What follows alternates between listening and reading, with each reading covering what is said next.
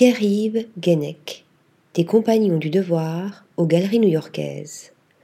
Fort d'un parcours singulier et riche, Pierre-Yves Guenec naît en 1990 à Nantes, où il évolue dans un univers qui mélange les arts, la littérature, mais aussi le spirituel.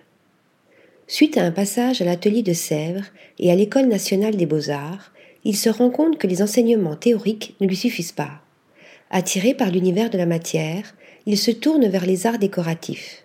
Un revirement qui s'avère payant.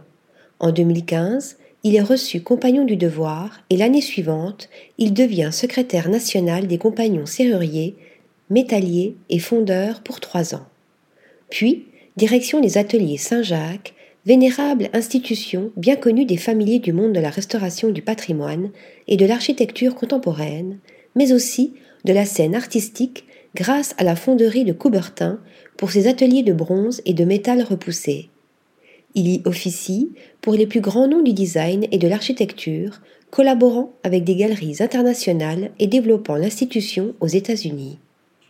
Avec un pied des deux côtés de l'Atlantique, Pierre-Yves Guenec lance en 2022 son propre studio de création à Paris et à New York. Sa proposition aborder nos univers par un biais spirituel et transfigurer les matériaux pour en révéler la beauté.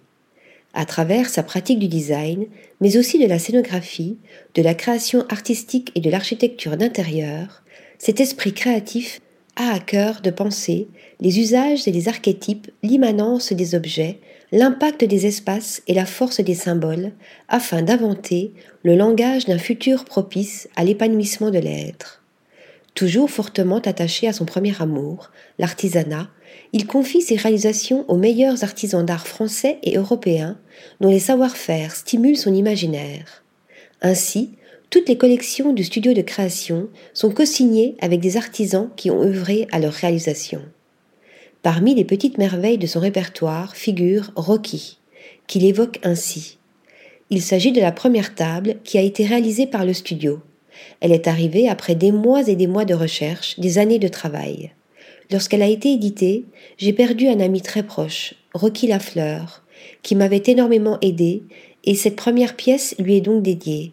Sculptée dans un seul bloc de marbre, précieuse, entière, tout en rondeur et pourtant très géométrique, elle me rappelait Rocky.